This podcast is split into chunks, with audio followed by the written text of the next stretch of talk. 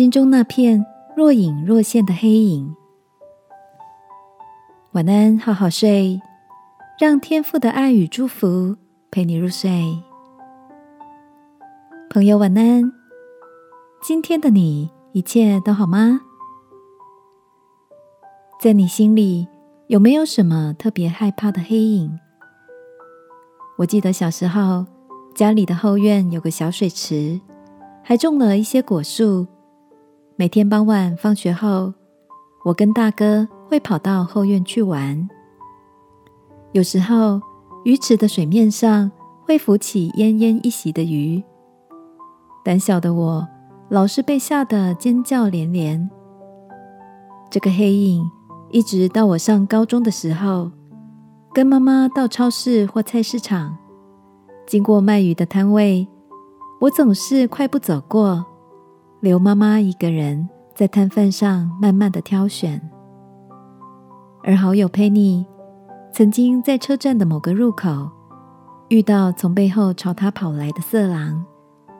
从此以后，他只要听到身后传来跑步声，就会绷紧神经，整个人进入警戒状态。每个人心中的黑影，大多和从前不愉快的生活经验有关。这些黑影若隐若现的藏在内心深处某个敏感的角落，常会在不经意的时刻突然造访我们。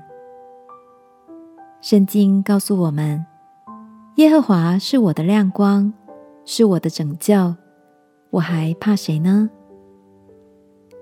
感谢天父，那些我生命中的黑影，在经过祷告后，让我不再惧怕了。亲爱的，如果你的心里也有这样的一片若隐若现的黑影，今晚。一起在祷告中，求天父赐下温暖的光，赶走那片阴暗，使我们心里满有平安，好吗？亲爱的天父，有时候心里的黑影会来敲门，求你赐下平安，用你的光驱走我里面一切的黑暗。